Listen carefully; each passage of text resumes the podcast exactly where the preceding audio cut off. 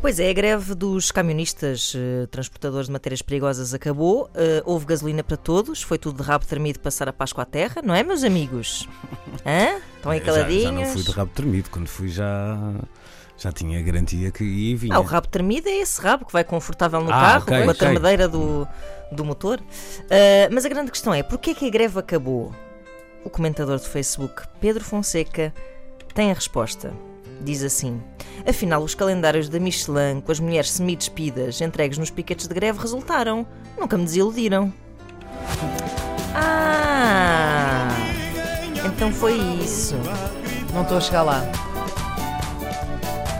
Então, este, este senhor eh, explica que os camionistas foram, portanto, comprados Uhum. com calendários de mulheres seminuas. Ah, ok.